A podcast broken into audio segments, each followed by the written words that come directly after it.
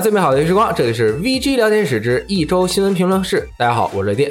大家好，我是大力啊。这周呢，我给大家带来了一条重要的新闻：Gearbox 数到三了，我操！他们在自己的推特上面公布了一张贴图啊，这张图是这个无主之地风格的啊卡通渲染的画面，它上面写有一个巨大的高速公路的一角，上面有一个高速公路的路牌，上面写着波士顿。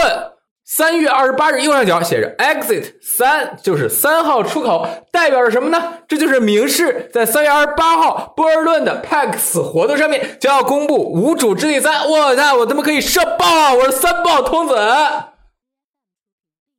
对，你说的对。然后，然后后面的 Gearbox 又在他们推特上放出了一张图，这个图上面是一个模糊的这个图，看不清。后来一看。发现这就是《无主之地二》的角色，然后呢，就说《无主之地二》可能要出重制版了。但是鉴于《无主之地二》出现在过非常多的平台上，好像连你们 PSV 上面都有，都有，所以觉得可能是 NS 版的这个啊高清版。好，那么那个大力，那个我先请告退，好，再见啊。然后我们请来了 EK、EK 和三星两位朋友。和大家一起，我们这一天这一周的有什么新闻可以交给我们了？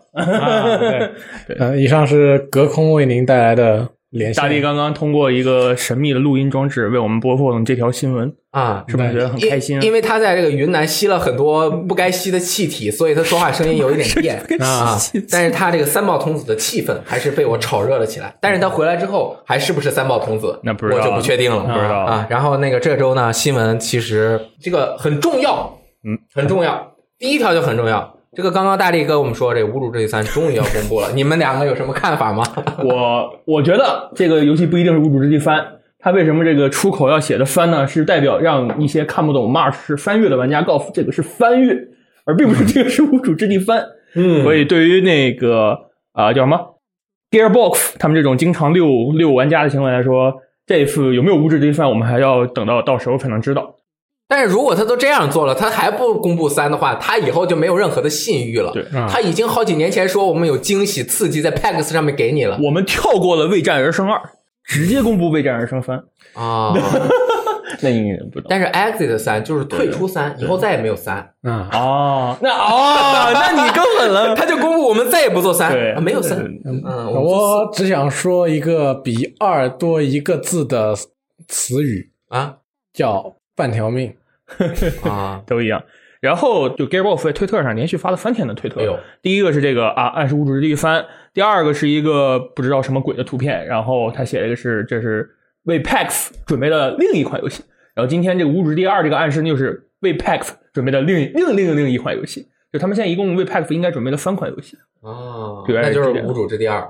无主之地翻，无主之地年度版，这不是之前泄露的吗？然后无主之地二，那你会不会出？呃，Switch 版的《无主之地一加二》呢？我觉得应该是会有。没有《无主之地一加二》，那个 HD 版只有只有前传和二。出一个新作叫《无主之地一加二》，一加二就等于三。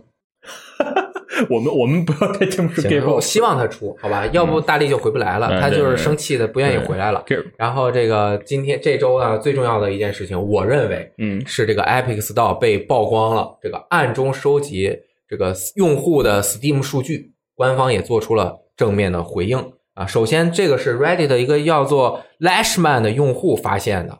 之后呢，Reddit 网友这个 Reddit 特别团结，Reddit 网友叫做 Mad Jockey 啊，经过反复的这个复现和研究测试，最终呢得出了以下的结论：就是当你这个 Epic Game Store 和 Steam 同时使用，也就是在你机器上装了这两个这个客户端的时候，你打开了这个 Epic 的软件，它就会搜索。你 Steam 这个软件安装包的位置，也就是它安装的路径，然后扫描用户的存档信息、游戏时间、好友列表和头像等一系列隐私信息，并将这些数据很可气了啊，打包和备份。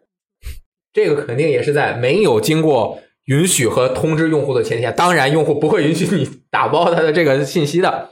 这个事情已经被确认了，然后 Epic Games 也是官方做出了回应是。我们确实使用了一项追踪技术，就没没否认，我们确实使用了，好像是这个。然后呢，他说以支持他们的一项创创创作者扶植计划，追踪用户使用页面的相关数据，客户端本身也会扫描用户的硬件信息啊，这个其实都有，对吧？Steam 也有，但是你要授权同意的啊，如 CPU 和 GPU 型号等等，并定期上传硬件数据报告，这些都是写在用户协议中的。而扫描活动进程，则是为了防止客户端自动更新那些正在运行的游戏。他们表示这些信息不会被发送回 Epic。他们也承认，客户端确实读取了用户的 Steam 好友列表，并保存为加密文件。但只有在用户选择通过官方 API 授权导入 Steam 好友列表时，这些文件才会发回至 Epic 服务器。不过，Epic 这次回应这个用户中啊，没有呃提到对于读取用户数据存档以及游戏时长等其他文件和信息相关的这个解释。我觉得这个。问题挺严重的。他们当时说这个东西是我们写在了用户同意条款里，但是讲到底谁看那个，真的没有多少人会看这个东西。很简单的一个问题，我们就想一下，当你安装完一个软件，不管你安装什么软件，安装过程中他都会问你一句：你是否同意我们的用户协议？那么大家肯定至少按照我们普通人的想法，那肯定也不多想。我下载这个软件，我就是为了用你的。那么你这个。用户条款我肯定也不仔细看，一拖拖到底，点个勾。但是它这个用户条款里绝对没有我的这个什么 Steam 的游戏存档，你也可以扫描；Steam 的游戏时长你也可以扫描。然后 今天这个晚间六点五十分，我们新闻刚刚更新了，Epic 创始人也就是 Epic 的老大这个 Tim Sweeney 亲自在 Reddit 上面出面回应了这件事情。他表示，确实应该在用户授权导入 Steam 好友之后再扫描并保存信息。目前这一情况是他早前时候催促团队尽快为堡垒之夜加入社交功能时匆忙留下的，是他的失误。该问题会尽快修复。那这个其实他这个回应也还是没有解决这一次事件当中提出的一个问题，只能道歉了。你这做错了。对他不，他回应他做错，但是他只回应了一部分是网友对他的指责，因为你他说我导入的是社交数据，那么就应该是导入的是我的好友吧？那么我玩了什么？我的存档是什么？我玩了多久？你为什么要抓这些信息呢？他还是没有解释。是，他就解释不了嘛，就是对 fuck up 了。所以说这件事情，他我个人来说，从他目前官方给出的回应，我肯定不相信他就是为了这一个社交功能给你搞这些东西的。要不然你抓那么多信息干什么？而且还是哦，甚至都没有跳出来一个窗口说，我们为了为了，如果我们要这样做，需要你的什么什么信息，你是否同意？甚至都没有这样一个窗口，没有人会同意的。对，那你这你都这么做了，后又回来给给来给大家来一个那么就是说牵强的解答的话，我觉得肯定是没有人会同意的。嗯，主要是现在啊，Epic Game Store 啊，由于它这个弄这个独占啊什么的，搞得这个大家心情本来都有点不好了。本来都是一个这个终端，对吧？都是一个 PC。你还就是搞得，本来我这边用的好好的，又给我下架地铁，这个就是大家很不爽了，已经。这个呃，现在又出了这样一个，就是追打形态，就是很多人就已经特别不爽了，就继续对这件事情进行追击啊。当然呢，最近这个，你像比如说 Epic Game 的 CEO 之前接受采访的时候还说，我们和 Steam 就是相互竞争的手段是什么呢？Epic Game Store 将用独占内容、更好的价格和更公平的收益分享来打响品牌，而不是非得加入更多的新功能。他们刚刚加入了搜索功能啊，然后但是你这样想，他我说他说我不是非得加入更多新功能，那这个功能肯定是基于新功能是基于我们目前已有的、大家一直在用的、已经说是必不可少的功能的情况下，而不是说你推出一个 Epic Game Store。这个软件没有预载，没有搜索，没有云存档，什么都没有，三无产品。那么我这些基础的功能都没有，对，一点基础功能都没有。当你在 Steam 上面下架了地铁，结果地铁的玩家早几天就预载好了，到零点一到准时开完。Epic Game Store 没有预载功能，零点一到，大家先开始下游戏吧。第二天起来，大家再重新再开再开始玩。嗯，所以它现在其实是 B 端走的更快。所以你看，它什么独占内容、更好的价格、更公平的收益分享，其实是向 B 端直接和商那个厂商和发行商去谈，谈完了就可以了。所以，给用户的这些支持确实还不到位，希望他们其实应该先再完善一下自己的各种服务。但是呢，因为其实它现在用户数量不多，它有的时候可能要一起并行啊，有一方面没走的太好，嗯，结果还出了这样的事情。就更严重了。呃，从这个平台公布到现在，它一直走的主要的宣传特点是我们这个东西会给开发者更多分成，我们只拿百分之十二，哦，剩下的百分之八十八全给开发者。这一直是对开发者说的。对于玩家来说，他的体验是什么？我这个平台，你这个平台我用的不舒服。那么最重要的是什么？你这个平台上面的游戏是卖给玩家的，你就算说是开发者再愿意上你这个平台，你给他的 share 更多，万一用户买的少了怎么办？嗯他可能最终还是要到一个用户更愿意买他游戏的平台上面去的。如果说对 C 端的话，独占游戏其实是一个你先要有更好的服务，你的独占才能让用户更开心。而不是说你逼着用户，我这有独占，你必须来我这儿玩，然后我这服务一团糟，然后你还就是你必须得留在这儿，这就相当于一个有一点点拧巴的一个和用户的沟通，不是不是很顺畅啊。反正呃有了这个事情之后，玩家就是反正继续追打，就说我们疯狂卸载。反正我也已经玩完地铁了，我也想把它卸。啊，你一开始还买的那个？我买的是，你买的这个 Epic 买啊，我我以为你要玩叉 One 版 啊，我没有啊，我地铁我玩的六十帧的这个 Epic 版，然后对，所以这个是就就这么多。我觉得不希望他们能够因为竞争而给损伤玩家的这个利益，这个太严重了。这在美国这告上法庭，这有这有打包，这有危险的，这有危险的啊。然后一两个快报，第一个这个迷雾侦探。这个游戏，对这个游戏我在啊 WePlay 上玩过，然后挺有意思的。将于四月三十日发售。这个游戏是国内的一个开发商，叫做 Palm Pioneer，就是什么手掌先锋。我具体的中文我不太清楚啊。它是赛博朋克风格的一个冒险解谜游戏。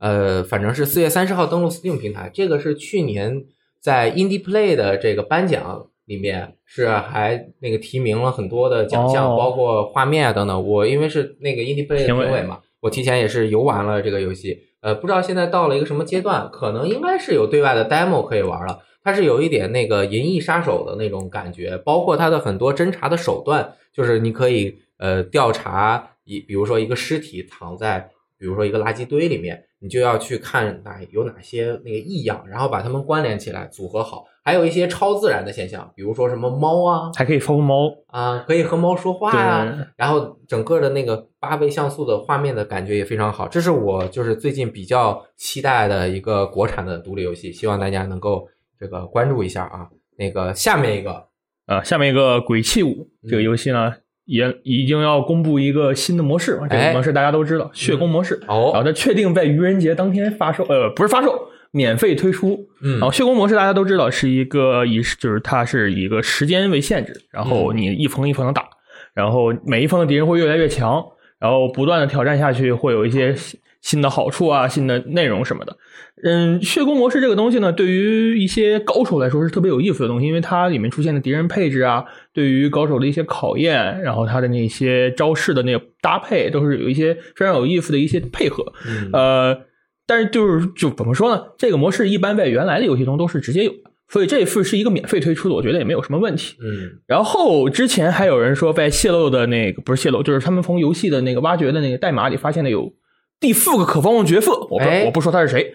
啊，这个 很著名的，不能说对，不能说的那个奎爷，不能说的男人，对，不是奎爷，他说的是男人了，对，不能说这个角色也会就是以某种方式推出，但是这么一看，现在也没说跟血宫一起出，可能之后以其他的形式搞出来也是有可能的，嗯，反正这个游戏。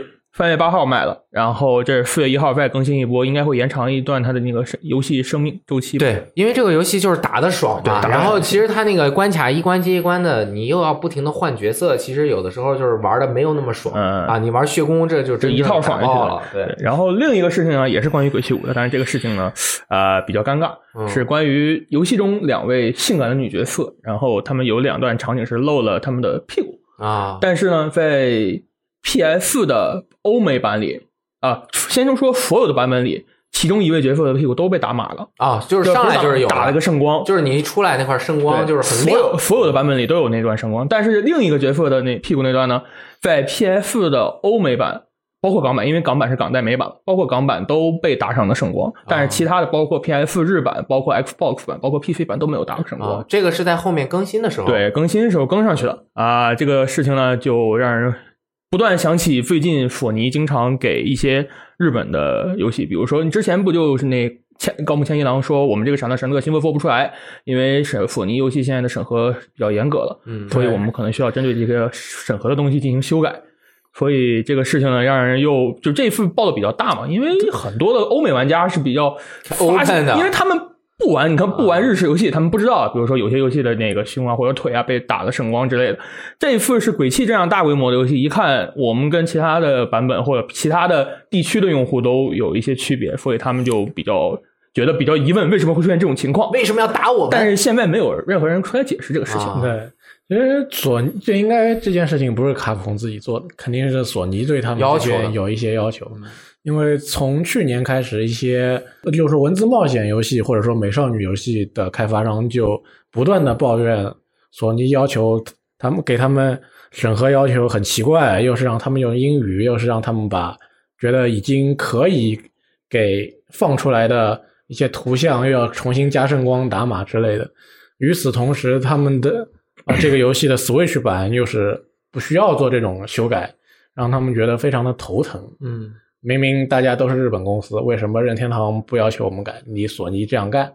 我觉得每个公司都有自己的选择嘛。其实我记得有一句话我特别喜欢，具体的原文我不记得，但是那个意思就是育碧的老大说的，我们会特别的尊重每个地区的规则、规范、法规、民俗、人们的这个习惯和宗教。所以我觉得可能是索尼在某一些方面，他们觉得他们需要自我更收一点啊，可能是呃具体说不清啊。现在有两个例子，一个是比较明显，一个是巧克力与香芙兰啊，就叫这个名字。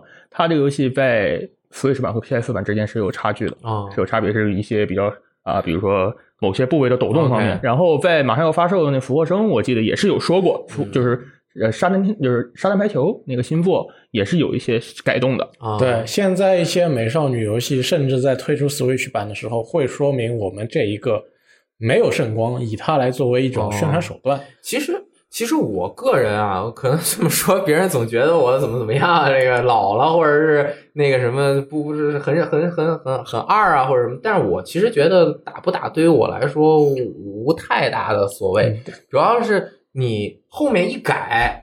就让人觉得怅然若失。如果你上来全都打着的，大家也就觉得，哎，打就打了吧，关键是有个对比性。对，有个对比性。你本来就打这个光的话，那大家觉得啊你可能你就是不想让我看到呗，我们很、很自然的就接受了。如果有一个选项开关，我觉得所有平台都加上更好一点，因为 就是比如说我在家，我坐大电视那，客厅上面玩儿，然后勾来一大屁股，你给我打一圣光也挺好的，我觉得。所以他们说有人猜测是因为索尼现在 PlayStation 那边掌门现在是换成欧美人了嘛，原来是日本人，然后在日本就是一直有个说法是欧美比较忌惮色情，嗯然后日本比较忌惮暴力，啊所以现在换成了这个掌门人换成了欧美人之后呢，他这个对于色情方面的内容可能管控会更加严格一些。整个就是很多人很多玩家也在猜这个呃，可能是因为这个原因，所以索尼对于一些擦边球的内容会管理的非常严格。嗯对，但其实我觉得这个事情不是呃索尼这边的观念，或者说跟掌门人有什么关系，就是很直接的一个原因。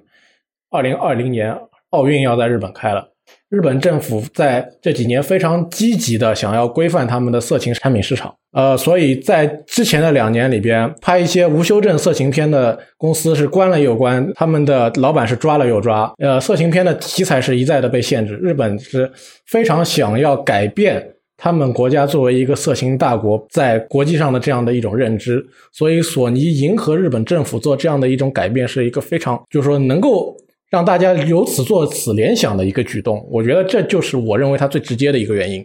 下面是和和这个也有也差不多吧，有一点点啊关系。而且我觉得就是全世就是全世界人民想法想到一块儿去了啊，然后也是这个东亚的啊，那个韩国通过了一个游戏管理法案，未成年人不能使用主机在线服务。我靠，这个有点有点厉害，而且韩国好像成年是十九岁标准，对他们是正常十九岁，虚岁二十岁算成年。这个法案其实包括了 PlayStation Network、Xbox Live 以及还未在韩国上线的这个 Nintendo Switch Online 的服务。就是现在已经上线的 PSN 和 Xbox Live 的服务呢，完用户在注册的时候需要先在线进行身份验证，如果年龄未满十九岁，无法进行多人游戏下载游戏 DLC 以及其他应用。所以，我靠，一下全都给卡了啊！即将在春季上线的 NS Online 中，玩家也是要呃进行手机身份验证，未满十九岁无法建立账户。就就他们之前有很多玩家喜欢，就是 PS 玩家玩奖杯的时候，因为韩国韩版游戏的奖杯是独立的，所以他们经常想去注册韩服的 PSN 账户，就很难注册，因为他们需要国内的那个就是韩国国内的手机号，所以注册起来非常麻烦。然后这个事情呢，因为本身韩国是一个游戏网游产业非常发达的国家，他们之前对网游的管制其实更严格，他们是曾经在二零一一年的时候推出了一个被被玩家称为 Game Shutdown 的一个一个一个一个政一个条款。是在二零一一年，他们把未成年人保护法，他们加了一个新条款，是一个一个是这个所有的网络游戏，所有的游戏应该直接就是他们的游戏大部分也是网络游戏嘛，所有的网络游戏必须要通过身份证就注册，这个很正常。然后验证你的身份，你这个身份不行，你就不能，就是你必须要实名认证。第二个是他们在二零一一年十一月最后这个法案通过生效的时候是未成年人未满十六岁，不是未成年，他未满十六岁。不能在晚上十二点到六点之间玩游戏，玩网络游戏。多少？就是晚上十二点到早上六点之间。我听成晚上六点到 十二点了，那很过分。对。然后这个法案出来之后，其实反对的人也很多。嗯。因为这个属于相当一刀切的一种态度。对这个一刀切好，而且关键这个事情，这个这个法案出来之后有三个后果：第一，没什么用。就像之前中国的防防沉迷，我拿我舅舅的玩。你看，我就想说，你拿 你家长的身份证号注册，其实就可以玩的。他们没有一个像，可能现在还有个，就是中国，比如说腾讯他们弄了个人脸识别，可能还稍微好一点。那他们没做过那些东西嘛？第二个是游戏公司必须要付出非常大的一个开支来建立信息库，然后来就是说，他们有一个好像说，一个公司花了三百亿韩元。大概多少钱也是几十万、几百万了，来额外支出，这是额外支出来做一些这些数据调、数据的一些调研啊，或者是集中了。第三是这个有整个韩国当时的网络游戏的产业性和文化性的增长全部被打的特别惨，就是有一个数据是从前一年的百分之十几降到了第二年的百分之负零点五。哎呦！就是直接到这种程度的一种打击，然后就这个事情就还到现在好像还是这样，这个也波及到后来就是升级到了手机游戏也是这样的。嗯，反正这种政策其实对于韩国玩家来说也没什么用。但是这次主机这个对于网网游就是网络在线服务的限制，我觉得比较神秘，因为有一些游戏它是。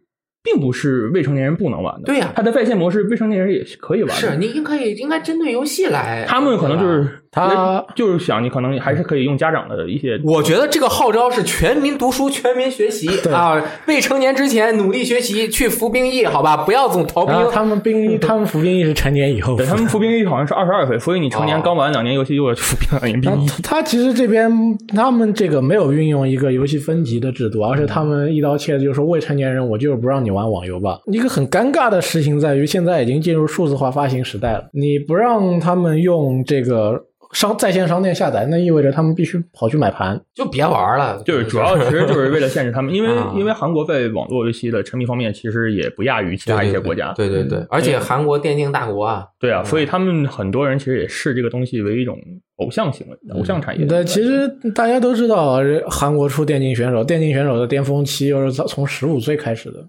你这么一搞，那么韩国的可能格斗游戏电竞业说不定马上就要完蛋了。嗯，没事儿，反正现在是主机的，而且跟我们好像关系也不是很大。所以我说格斗游戏电竞业嘛。对，然后那个微软最近几周这个事情都很多。然后上周的一个传闻就是那个大神爆料说，士官长合集要登陆 PC 了啊！不仅士官长合集登陆 PC 了，还有光环志愿星也这个呃正式加入了士官长合集当中。这个志愿星之前是不在这个合集里面的，那么这一次也是支持了 4K 六十帧，呃，然后加入这个合集呢。之前你拥有这个合集的人，如果呃你只是拥有这个，不管是数字版还是主机版，你只能游玩致远星的多人模式。但是它其他的像剧情战役以及枪林弹雨这些多人，这个啊枪林弹雨模式也是多人模式啊，那个将作为额外的购买内容，就是要付费。但是呢，X Game Pass、Xbox Game Pass 的用户、SGP 的用户呢，因为直接拥有了光环士官长合集的这个游游玩权限，因为它是第一方嘛。然后这个光环志愿星一加入之后，也就直接进入了 XGP，所以就是大家都可以玩。同时呢，其实士官长合集登录 Win 十和 Steam 商城这个事情，也就登录 PC，其实对于光环系列影响还挺大的啊。我 PC 玩家，我很爽，嗯，我就很爽。而且其实很多的光环玩家对于这个政策非常欢迎的啊，他们光环海外那些社区都炸，就是好的那种炸的。对呀，就是说哇，太棒了，我们终于可以在 PC 上，不管是什么平台、什么什么客户端上，我们都可以玩到光环士官长合集了。嗯，就是有的玩家有的不玩的可能不太理解为什么这样，但是其实他们自己本身的腐忠粉丝是非常欢迎这种行为。对，而且你要想那么多的 mod 制作者，他们很期待这回事情啊。因因为之前 PC 上面只有光环一和光环二，三四和这个最新加入的致远星之前都没有办法在 PC 上面游玩。呃，现在你上了 PC，那么呃，官方这个 mod 制作者肯定很开心。我们有更多的游戏，我们有更好的它的，本来它毕竟是重置版，它有更好的画面基础，我们可以摆脱我们以前旧的游戏，我们可以来做一点新的、更好的 mod 出来。嗯。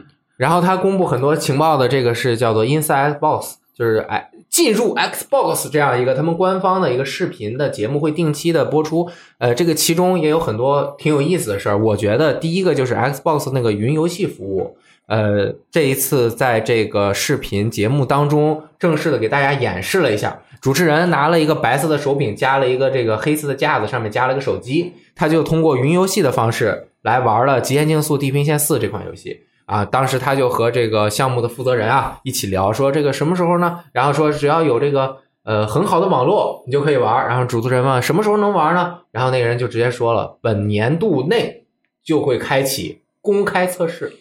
哎，所以网速如果好，你就真的可以玩 Xbox 游戏了。其实，呃，这个微软在多终端、多屏，然后什么互相连串流啊这方面，其实一直是很积极的。同时，它在三月十四日还上架了 Xbox One 的一个新的应用，叫做 Wireless Display，就是无线显示这样的一个应用，大家也可以尝试下载。这个应用是让玩家呃将 Win 十电脑画面串流到 Xbox One 上，就是之前都是 Xbox One 串到 PC，串到串到手机。那这个应用你在 Xbox 上下载了，你就可以把家里的一个 Win 十串到这个上面。但是现在它有一个局限，呃，刚上线还不支持鼠标键盘啊，它只支持手柄。啊，用远程操作嘛，然后你就控制，比如说控制它的这个鼠标啊等等。然后呢，如果你的这个 Windows 里面装了 Steam，你就可以用这个 Wireless Display 玩这个 Steam 游戏。同时呢，如果你的电脑上面装了即将啊登录 PC 的。光环志愿星，你可以用无线操作你的电脑玩光环志愿星，你可以在你的机器上面玩光环志愿星，反正就是互相串，就给大家多一种选择。对，你们觉得怎么样啊？对，很爽啊！嗯，我没笑，我没笑，你别逗我笑。啊这个很重要，好吧？Xbox，我跟你们说，Xbox One 上面有一大功能，百分之八十五、百分之九十五的人都没有用过。它从发售之初就有两个 HDMI 口，对，为什么那个会有第二个？哎，一个 HDMI 口就你可以把你的 PS 接到 Xbox One 上，把任何一个设备接到 Xbox One 上，你在 Xbox 后面插一块就可以了，是吗？然后另外一根你该插电视就插电视，另外一个就相当于你的 Xbox One 是一个采集卡，它你把画面接了之后，直接在 Xbox 这一个界面中。那我还是把 PS 开开是吧？对，那当然了，就是把就把 PS 的画面显示在它这上面嘛。我懂啊，到现在连 Connect 的口在 Xbox One X 上都去掉了，它还留了两个 HDMI。这是什么精神？对，这就是客厅终端过来的精神啊，很神秘啊，不知道有哪位朋友应用过。我一直一开始我刚拿到我的 Xbox One 的时候，我经常插错啊，靠近电源的那个，我靠近是 Alt 啊，呃，应该是 Alt 啊，我后来插插插对。我第一次用 Xbox One 的时候，我就在想这个。怎么我那试了那么多次，这个屏幕就不亮呢？嗯，后来才发现它我插的口不对。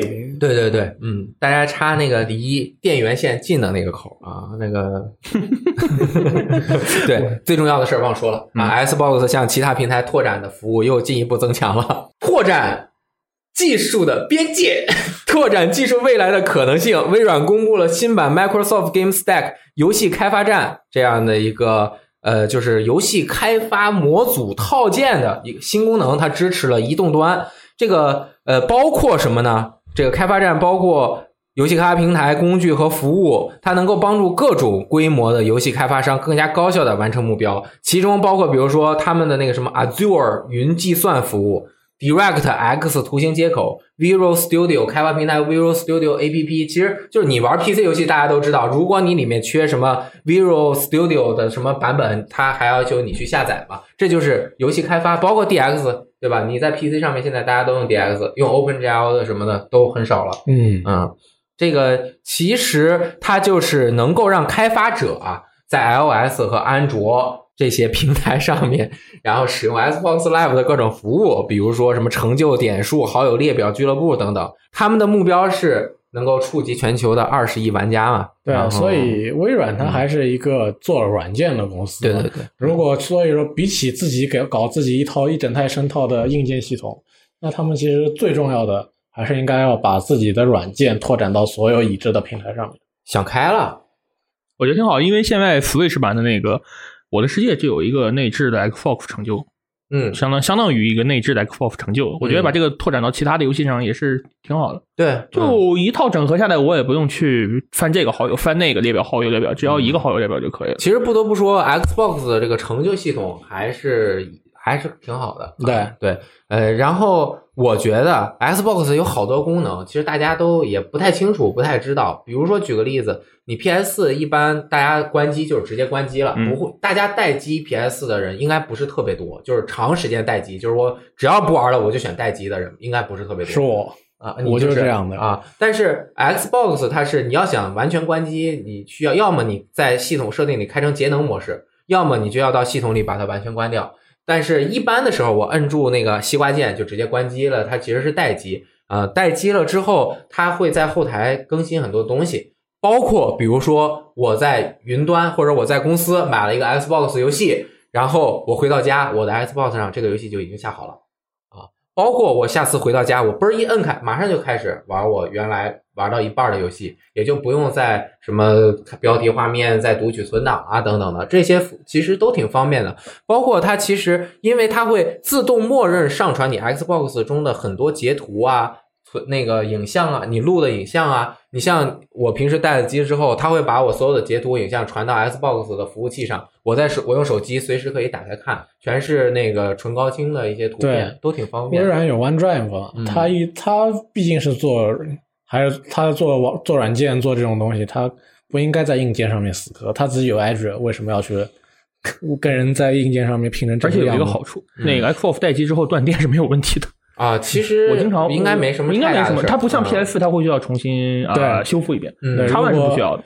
如果你在 PS 待机的时候断断电，挺危险的。那你下一次开机估计会听到滴滴滴滴滴滴。而且有两个人曾经已经在 PS 四的这个待机的事情上中招了，一个是大力，一个是青离子。他们在待机断电之后，PS 的待机断电之后，存档全部丢失了。啊，就是因为硬盘坏了嘛。呃，一环没坏，因为就重新就格式化了嘛，就直接给你格式化了。明白，他们俩的存档就没有了，这个很可惜，很危险。大家千万不要在 PF 待机的时候不要而且更关键的是，本来索尼提供的云存云存档服务就不像微软那么那么智能，对，也不那么而且那么便捷。对，因为其实举个例子，就是索尼的云存档是它可以自动上传，但是你要退出并且关闭游戏。然后它才能够上传，包括你要用一个新的机器打开之后，你需要呃先下载，然后你再玩它自动的那个，你不知道它什么时候。或给你下载下来好，你也不知道。有的时候，比如说我开了自动上传，我把它关了，我进入待机模式，我有的时候我都不太确定那个存档有没有真正上传到云端，因为它是否覆盖云端的，可能它怕覆盖错了呢。比如说，而且自动上传这个是要你的游戏账号要绑到你的机器上才能自动上传。哦，我发我那天就想，我那天就想看一下我的上传 PS 主机有没有上传我的那个存档，一看没有，然后为什么？我点了一下，他点。你这个账号没有绑到，因为我是跟人合购的嘛，我把我账号绑到他的机器上了，OK，所以就没有自动上传。我要想备份分档，我要不然自己手动上传，上传那往复就往复就特别。往复就是一个问题，嗯，然后要不然就备份到自己的 U 盘上，嗯，Xbox 我觉得他在一开始想清了很多事情，也没有想清很多事情。现在我们就不再去那么远的复盘了，但是就是说，呃，我没有想清的事情，当时都被嘲笑的够多的了。其实我觉得像待机这个事情，就是他想清楚了，他待机之后可以上传很多东西，比如说我在家不玩了，我就直接关机了，我来公司打开这个游戏，他就直接，我连那游戏都不用关在家，他就直接提取我在家的那个存档了。然后再开，他说你要关闭这个游戏，那就是我把家里的关，它它就会我这边就直接开始在读取它的呃最新的一个云端的存档就开始了，我们也而且没有出现过问题。但是如果你没有网络，可能就是因为它原来的这么多便捷性，导致有的时候你游戏都打不开。甚至我觉得，万一以后微软不做自己的主机了，它只要把 OneDrive 跟 Azure 全都成功的放进你另外两家的主机里边，它照样能赢。嗯，对。反正就是很有趣，可以啊。然后下面一个信息也是本周比较爆炸，并且 我觉得是呃很重要，也是一个表态的事情，影响很大。关键是影响很大。这个但就是前两天嘛，呃，那天早上的时候，我打开微博我看了一下，因为我经常关注这些日娱的账号嘛，日本娱乐的账号嘛。然后他们微博上就开始刷这个龙正泽，就是叫皮尔龙，他演过一些，比如说他演过《极恶飞盗》。极恶飞盗是他里面演过一个角色，比较黑道的那种角色。然后他也是一个三十年的一个老乐队，叫电气 Groove 的一个成员之一。他们这个乐队刚刚为三月二号开始全国的巡演，日本全国巡演。然后他那天被抓到是在西施科塔因，然后被抓了，被警方带走了。然后在日本呢，你这个艺人有污点的话，是一个非常严重的事情。呃，轻则就是被批评或者直接冷藏，重则呢这样就被抓走，然后你的东西会全部被你的几乎的存在最近的存在会被抹消掉。前两天就有一个艺人也是这个问题，他是因为涉嫌强奸别人，就是强奸罪，然后被也是被警方带走。所以他这个事情导致的后果是去年的审判之眼。他演了一个非常重要的角色，对，这不是一个配角，他是从头到尾的那个宇村景平，他是那个黑，就是他里面演那个黑道的一个二把手，然后他的戏份非常重。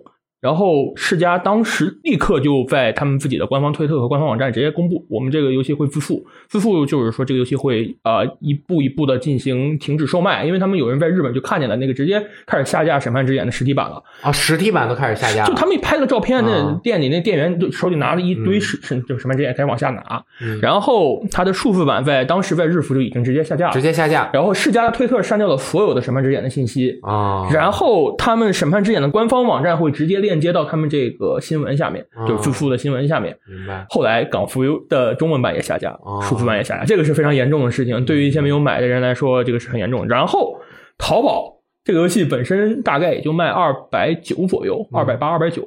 等到过了大概那天晚上的时候，已经涨到三百五，快四百了。就是大家就买呗，就是觉得，就是商家也觉得涨价就涨价了。呃，就是因为这件事情的影响就是很大嘛，就是不管是在日本国内还是在对于其他地区，因为《审判之眼》前两天刚刚公布了他们的美版哦，对，然后木分木分拓哉前两天还跟那那天我们也发了个新闻嘛。前就是在前几个礼拜吧，木分拓白说啊，我晚上跟《审判之眼》的制作组见了个面。当时他们跟就是木分拓白跟明月任阳他们见了个面，然后我们就在猜这个会不会出 DLC 啊，会不会出新作，甚至是这个东西改编成日剧。现在这个东西呢，就是完全说不定了，因为这个全部复复。嗯，然后另一个影响是《王国之心》，这个我是完全没有想到，因为我完全不知道日版的《王国之心》里那个萌萌的雪宝的配音是这个大叔，因为他是《冰雪奇缘》这个电影本身雪宝的配音，对，然后就是也延续到了游戏中。关键听着真的不像，这大哥业务真的很强啊，听不出来啊。然后这个《王国之心》这个也是反应比较快，说我们这个会通过之后的补丁进行修改。对，日版的这个配音要换。他在游戏中一是形象没有用他的动那个面部，嗯，然后。二是他的戏份也不多，雪宝的戏份就很少很少，不说都不知道。啊，不说 不说真不知道他是雪宝啊，但是就自查啊，那肯定肯定有人知道的呀，对，考虑到日本演艺界这种对。一出了事立刻跟你划清界限的这种做法，他们这样做也算是符合惯例，对，但是只不过这件事情出出在电子游戏这种呃跟以往不一样的载体上面的时候，大家就觉得这个可能有点新鲜。又有又有点新鲜，又有觉得我靠，这次怎么牵连那么大啊？一下他可能觉得有些人觉得这个反应过度了，嗯，对，就觉得我这个游戏一下子都直接消失了。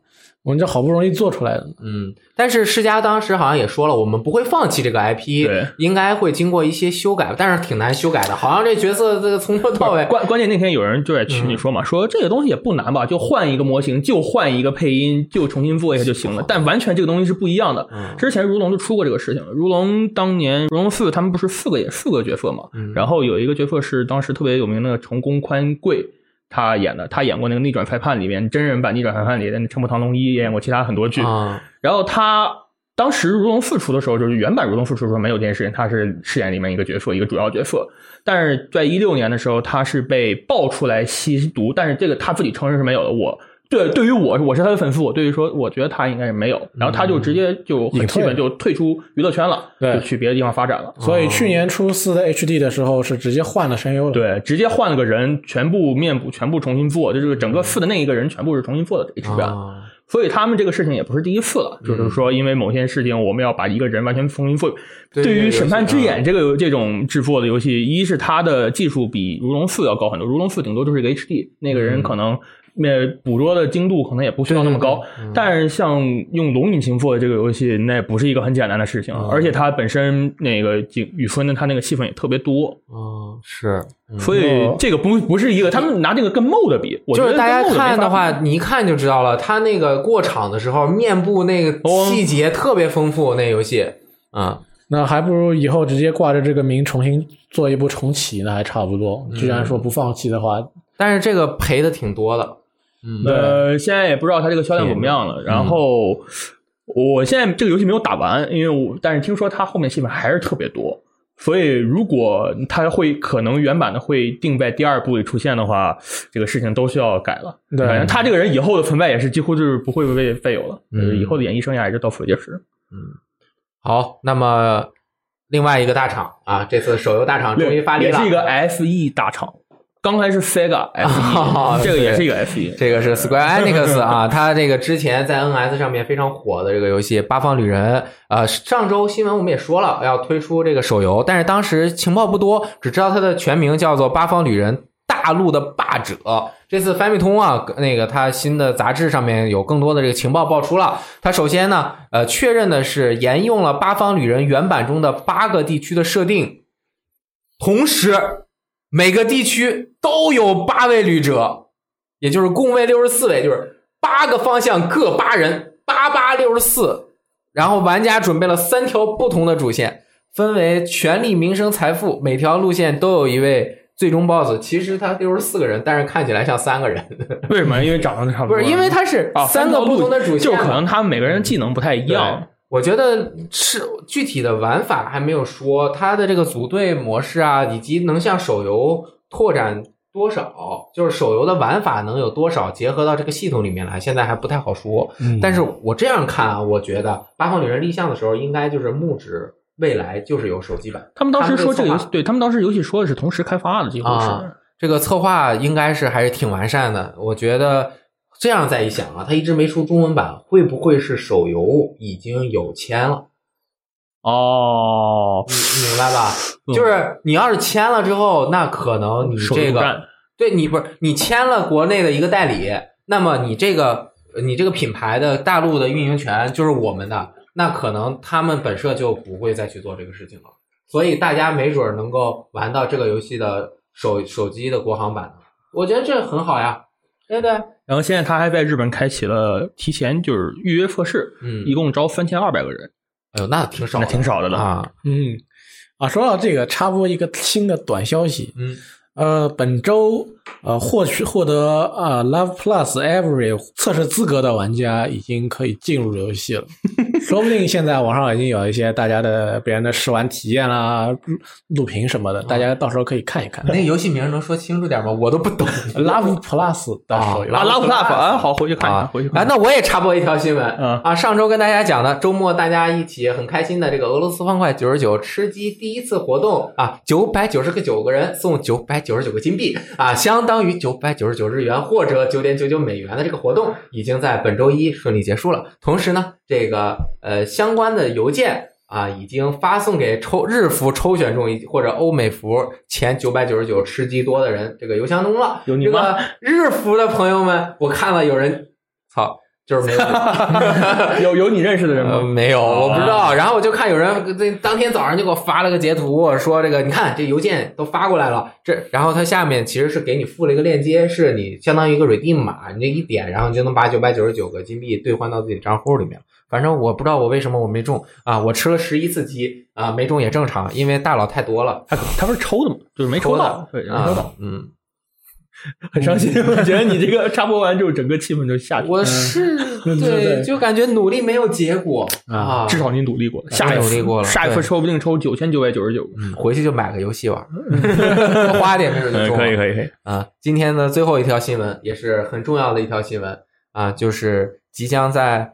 嗯，不知道什么时候发售的《赛博朋克2077》啊，官方推特发了第两千零七十七条推特，然后在这一条推特，就是官方很注意这些细节啊。第两千零七十七条推特不是第二零七七年啊，反正就是官方呃特地向广大粉丝发了一封感谢信，感谢整个《赛博朋克2077》社区玩家，来自全世界玩家的积极反馈，让制作组能够去了解玩家们真正想要什么。二零七七条推特就是制作组和社区一路走来的最好证明。当然，他那个信很长啊，就是大家有兴趣的可以亲自去看一下。呃，同时呢，最近也有一个很重要的消息啊，当然对于某些朋友比较重要，对于某些朋友完全不在意啊，就是有一个法国网站叫做 X Gaming 啊，A C T U Gaming 啊，他报道。Lady Gaga 在过去几个月曾前往 CDPR 工作室进行了一些动作捕捉工作，没准是这个呃媒体不悄悄的去那儿，比如说做采访啊，怎么看见了怎么样呢？谁知道呢？啊，然后呃，其实呢，呃，赛博朋克和 Lady Gaga 之前也有这个联动互动过。对，在去年的九月，赛博朋克二零七七的官博回复了 Lady Gaga 在二零一二年发表的一条推特。这条推特本身也没什么，就一句我也忘了，但是那个回复的内容也没什么，我也没看懂，因为有两行，但都是乱码。对，Lady Gaga 当时发的是一个乱码，然后。呃，赛博朋克说的什么 “congratulations” 之类的，就是啊，你说反了是吗？对，Lady Gaga 说了个 “congratulations”，赛博朋克回了一个那个，反正就是两个人暧昧的互动了一下。是，然后所以 Lady Gaga 我觉得很有可能会出现在《赛博朋克二零七七》，而且我觉得他的他的曾经的形象也非常适合《二零七七》这个游戏。嗯。而且《二零七七》这个游戏，它现在给的设定里面是有一个摇滚乐，呃，一个乐队的。嗯，呃，那个乐队的，我刚才看那个造型，其实也挺符合 Lady Gaga 之前的那种形象的。因为 Lady Gaga 现在这个影视那个影视期翻新发展，不是影视啊，真真的影视歌，拍过电视剧，对呀，拍过电影，电影还拿奥斯卡。当然，奥斯卡你拿的还是他老本行最佳歌曲啊。但是我觉得他很有可能在跻身游戏行业，对不对？然后呃，出演一个。就是他这个朋这个这个这个咖，其实我觉得很多朋友对 Lady Gaga 不是很了解，对啊，包括我自己也不是很了解。他有一个五尺二寸的纪录片在 Netflix 热映啊，大家其实可以找来打广告。对，就是讲了他这个呃这个情况。反正我我个人觉得他是一个还挺有冲劲儿、很率真的一个人。他是想做一个真正的活出自己，并且成为一个女强人，因为他感受到自己作为一个女人。在整个社会上面遇到的很多问题，在那个纪录片中，他也有提到。他原来的时候呢，其实呃做就像表表现的，就是那种特别夸张啊什么的。当然有他自己的内心，包括他原来选择的那个一很舞曲的那种风格呀，很多时候也有可能是唱片公司的一个考量。你像一个明星的诞生，其实它有一部分就像半自传一样的一个电影，当然他是拍了很多之前的那个。呃，翻拍的老的剧本、老的电影嘛，但是，嗯，他能演的这么入，也是跟他自己亲身经历也有一些关系，其实也挺好。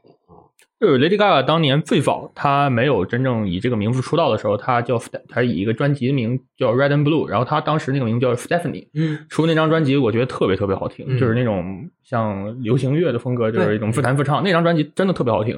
呃，但是现在就后来换了风格，然后现在又回到了爵士乐的风格，就觉得这个还是很强嘛。对对，就他什么都能做得好，这个是很神秘的一件事情。然后说到这个事情呢，就我们要谈到另一个女人。叫惊奇队长，哎呀，哎，这个最近很火啊，比较火吧啊。上个礼拜我也就是及时去看，为了防止剧透。然后这个电影跟我想的完全不一样。这个跟这个怎么说呢？不是说它不好，它这个跟官方的宣传手段有关系。比如说，官方宣传说这个东西是这样的啊，我们一定要这样。然后根据你们原来看漫画的经验，它就是这样的。但是我去电影院看的时候，它是那样的，是完全反的一个路子。我不知道你们是说和原来漫画的风格，和你们想的，和漫迷当时看你们官方宣传这个路子拍的这个要出现的什么大事件是完全反着来的。哦，呃，我觉得这个是挺好的，就是它是一种反传统的一种感觉嘛。然后整个电影拍是一个非常标准的起源电影。呃，我对于容貌这种东西，我是完全不就是整个人的容貌，我觉得因为惊奇队长，因为布里大尔夫人这个身材非常好，然后他当时也放出过几个他在训就是锻炼身体，就是他们为了拍电影，呃，锻炼就是健身的一些视频，他一个人能推动一辆车呀那种的什么的，就那种就是那个神了，我就就就是那种就是那种强健身那种一些视频嘛。所以对于他们这些人拍为了拍电影健身，或者说提升自己的极限，这种事情是非常强的嘛。也不要对于别人的荣耀容貌这个东西进行过分的一些评评价呀之类的。然后鉴于他还是一个奥斯卡影后，所以我觉得他在电影里的演技是真的，呃，还很好。他有一些台词，有一些表情的一些，就是那些表现上，其实比很多的一些演超级英雄电影的女女性那个。女性演员要好一些哦，然后整个电影的故事呢，我觉得就算你没看过之前也能看懂，因为它毕竟是个起源故事。对对对，除了第一个彩蛋，可能如果你原来没有看过任何一个就是整个漫威系列电影的话，可能看不太懂以外啊，我觉得都没有问题。嗯，然后看完这个电影最大的感想呢，我回到宿舍之后，赶快 轻轻的、轻轻的抚摸我们宿舍那个橘猫大王。这个为了防止他出现什么不适的症状，或者是呃暴怒之类的，我们那天好吃好喝的带伺候的啊，大概了解了。哎，这个电影总的来说就。很，呃，我觉得很不错，是一个很标准、很正常的一个平均线的一个电影。呃，他把这个惊奇队长的一个成长历程也表现出来，比如说他从一个女，就是女性怎么成长为现在这个样子的。然后他对于一些剧情上的解释，其实你也不用想，他没有剧解释过多的剧情，他可能就解释了一个复仇者联盟番的彩蛋，嗯，大概是这个感觉。哦。然后 最后那彩蛋，我能那就是我们可能涉及一点剧透，反正就是呃三代的那个对传呼机嘛，对对，就主要就是以这个来作为一个线索展开的嘛。然后要说过两天复仇者联盟四上映的时候，我觉得其实这个过两天就上映啊，不是四月多，哎，没几天了啊，是玩只狼玩往日不败，它不就上了吗？对对对对吧？呃，看看对看这个复联四之前，我觉得看一遍惊奇队长，看一遍复仇者联盟三。就可以了啊！就如果你真的一部都没有看，看这两部就可以了。对，其实我觉得吧，像惊奇队长我还没有看，我也不知道我后边这个时间安排能能不能抽出时间去看。我就觉得我现在我我没看，但是我就知道有只猫很火，哇，真太火了！那猫那故事。然后再说回就是说观看重要这种。大家都在的电影之前的那个准备的话，我我当时《复仇者联盟二》跟三之间，我就看了两部电影。那你这个有点业务不精，不精。但是我觉得不欢迎你电影院。但是 别说着欢迎欢迎啊！但是我觉得看三也没什么不妥嘛。看看大家的剧透，我就明白那些我不认识的人当中发生了什么嘛。还是能够很愉快的看到那个三里边发生的剧情了。毕竟你要想那些电影下档都已经下档一两年了。你回去，如果你想要再补的话，可能你你你在电新电影上映之前，你再一步步补过来，你可能又觉得有点很累、很疲劳，还有点不大想看。我反反正整个这个系列下来，现在看四前两天，昨天刚刚啊，周四好，周四刚刚公布新的预告，然后正好惊奇队长他最后也出现了。嗯，哎，总的来说，他这个我是他预告片的一个镜头我都不信的啊，对啊，二零一九年了，已经没有人在信漫威电影的预告片，一八年就已经不该信了，现在一九年我是一个一个镜头都不信了。比如说他有一个镜头，谁和谁哎出场了啊，这个人回来了，我不信。那他这个镜头给你一些乱七八糟的、毫无逻辑关系的镜头给你剪在一起，给你配个非常悲壮的配乐，再来几个毫又毫无逻辑关系，可能剧情里面都没有出都不会出现过的台词，又给你剪剪在一起，把这些画面都跟他不契合的画面放在一起。对，这一看起来你以为在说一个事儿，其实什么都不是。最过分的是两个，一个是。呃，复仇者联盟三一开始有个预告片，那个镜头是整个复联后面跟着瓦坎达那帮人往前冲，在丛林里往前冲，那个镜头是假的。然后蜘蛛侠英雄归来，他有一个镜头是蜘蛛侠跟钢铁侠一起飞的镜头，假的都没有在正片里出来。我说我就再也不信你。那其实他就是故意的，要不你看电影就没有，就是给你破坏了感觉。他就给你制造出一种很强的期待感，你对电影里面的这个事件哦，呃，在预告片里面这个事件那个镜头啊，这句台词你都很期待他在电影里边。到底怎么怎么展现的，跟你的想象是不是一样？那就告诉你，这些东西其实本来就没有的，你瞎想了。说到这个，我想到一个游戏圈的，我现在我我个人是这么觉得啊，一个类似于这样的一个事情是死亡搁浅啊啊不是 不是你们所谓你们在也是小岛秀夫干的，就是那个前头电影《幻痛》啊，他当年在《幻痛》和《原爆点》就是分开，就是公布说两个游戏之前，还有一个预告是啊，第故事发生点呢是在下雨天的。原爆点的那个、那个、那个、那个军事区的那个监狱，监狱在海边嘛，你不知道你还记不记得那个监狱里面有好几个小楼嘛？嗯嗯当时那个预告片是。呃，他们几个士兵，对，士几个士兵，几个那个那个地区的士兵去在那个监狱里去巡视，然后审问一个人，把那个人打枪毙了。那个镜头在元宝电影是完全没有的。哦，有可能就是做完了之后，我发现这个呃，所以就是我想删掉，删掉之后呢，呃，有点反正要要播预告片，我塞预告片里给大家看一看。概念预告，啊其实后来就把这个删掉了。因为游戏游戏倒好理解嘛，因为它开发那么多年，推倒重做一遍、两遍、三遍都很正常。最初预告片里边出现的镜头，到正式里面被推翻了，直接砍掉了。嗯，对，就是《生化危机：启示录一》啊，《启示录一》当时有一个镜头，当时《启示录一》的最初预告片里，吉尔还不是那个样子的，吉尔还是一个非常。非常像《生化危机五》的一个女主，啊、一边做一边改，哎、一边做一边把脸改了，是吗？我操！但是你电影就不一样了，你在上映两个月前，你拍都拍完了，特效都做完的时候，给你来给你用发个预告片来骗你啊！其实我就我了解的啊，就是可能不适用于漫威的这个啊，因为它就有很多是不一样的镜头嘛。嗯、它的那个剪辑预告片的团队是有的时候是，比如说电影的发行方或者是外包的团队，他们的做法就是。你不告诉你任何电影相关的故事，只给你一些特别破碎的片段和声音，你就乱剪，怎么剪都行，就是一定不能和我们有任何的关系。你要万一有了关系，可能还不太好啊。然后，但是有一些预告片呢，就是我这个电影讲的什么主题，我讲的什么情感，我是什么什么样的，就比较诚实。它其实不同的宣发手段，我觉得也挺有意思的啊，就是。或保持你的新鲜感，隔着的大家去看嘛，哎、对吧？对吧？当然我是一个都不看，哎、就是那个预告片我不看。啊、现在电影预告我基本不看，游戏预告就是那种有很重的剧情要素的游剧那个游戏的预告，我也不怎么看。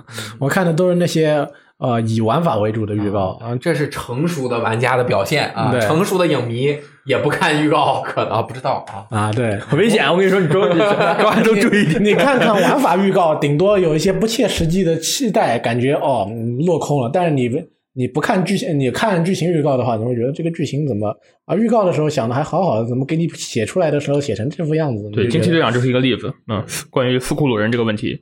呃，我们就不在这儿直接聊了，反正这个剧情就是完全跟我想的不一样。哎，但是呢，看马上复仇者联盟四了哈，那惊奇队长其实大家会把它当成，比如说蚁人二、惊奇队长，这都是这个那个大事件之间的一些电影。那我没看，我跳过。其实就我个人的一个想法是，你能理解多少，你就理解多少，看爽就行。你能看到多少，你知道多少，你到时候看的时候，看四的时候，别人笑，别人知道那个梗，你不知道，不知道就算了呗。啊你知道其他的，你是来娱乐，弄自己那么累干什么？对吧？我知道多少就知道多少，对吧？喜欢再看，不喜欢就不看也行，我觉得根本不用担心，像复复联三，它已经很长了，嗯我还觉得它的剧情局促无比，啊、根本话像是讲来都来不及讲完一样，就在那边打打打打打，从头打到尾。嗯那复联四要三个小时，那肯定会呃呃，在这样的情况下，肯定会出场人物更加丰富，打的打达到时间场面更加丰富、更加广阔。我觉得你也不用担心剧情是怎么回事，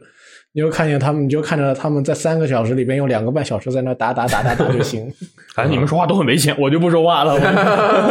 呃，这个看首映场还是很爽的。当时看复联三的首映场，每一个角色出场的时候都会鼓掌，啊，这个气氛非常好。可以如果你是一个特别喜欢，就是特别喜欢这个系列，我一定要看首映场。嗯首映场的气氛非常好。啊，波西米亚狂想曲好像也过审了，三月底二十二号二十二然后跟只狼同一天。嗯。嗯，跟因为我没有在电影院看过音乐专辑片，《拉拉烂》的是在电影院看的，呃但是音乐专辑片不一样，它有这个乐迷基础。据说啊，在现场这个看过的朋友们说，都是现场大合唱，对对对对对跟着什么拍手，我嗯。去，我看还有那个消息，北京有一个卡拉 OK 场卡拉 OK 合唱版，我靠，首映首映的时候，大家一起去歌迷聚会，我去，嗯。这个好像有点意思，包括。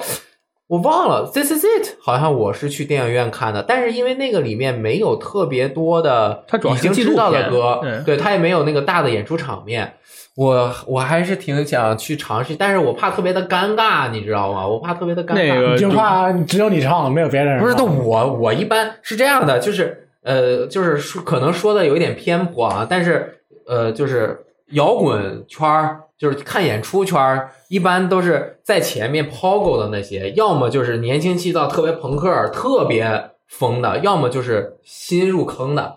真正的老炮儿都站在后面，站越远越老炮儿。在站门在门口那个抽烟的那人，真正最牛逼的乐迷，就是说着玩儿，就是啊。那这个得是 live house，像像是吗分线打 call。我说像像皇后这种、Queen 这种，他们到后面肯定已经不在 live house 开演唱会了。那是对啊。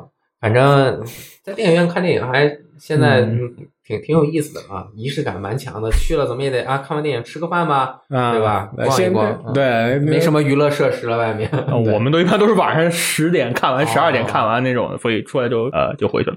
之前在香港的时候，然后我们那个山野子他就跟我说，他他就说，你知道我去年啊一八年在香港看的电影里哪一个气氛最好吗？最火吗？然后我说复联三我说不是啊什么装位之类的反正那些电影他都说不是告我是波西米亚我想一下啊那确实是那可这肯定因为他毕竟电影里面都已经把一个整个的怎么说啊说是演唱会的场面给你还原出来了那既然他就是要把它做出一个像你看当时呃音乐会录像带那样的那种感觉完全还给你那等于说那你在下边就做演唱会的时候的那种举动，那其实是他最想要的。嗯，对于这个电影评价怎么样，那不管亏这个乐队那，顶呱呱啊，反正就是 对，看先夸再说嘛，这、肯定不用、不用怀疑，就夸就对了。对，好，那么这就是本周的这个一周新闻评论节目。我们这个是大力不在，然后一周啊，终于要这个过去了，有他回来，我们的演播间就有更多欢笑，更多泪水啊，更多抱抱抱啊，更多抱抱抱啊。那个正好想到那个。呃可以把这个刚刚得到奥斯卡和金球奖这个最佳男主角拉米马雷克的那个《极品飞车》。不是那个，直到黎明，我们直到黎明可以给大家玩一下，看看他在那里面瞪大眼，哇，那悲惨啊！对，那么我们还有什么要说的吗？啊，没有啊，我就说一句话，还有关于电影，我希望《假面骑士》去年的电影能够引进，就这样，再见。那个，祝你成功啊！拜拜，拜拜。three, and one, two, three, and one, two, three, and one, two, three, one, two, three, and one, two, three, and one, two, three, and one, two, three, one, two, three, and one, two, three, and one, two, three, and one, two, three, one, two, three, one, two, three, and one, two, three,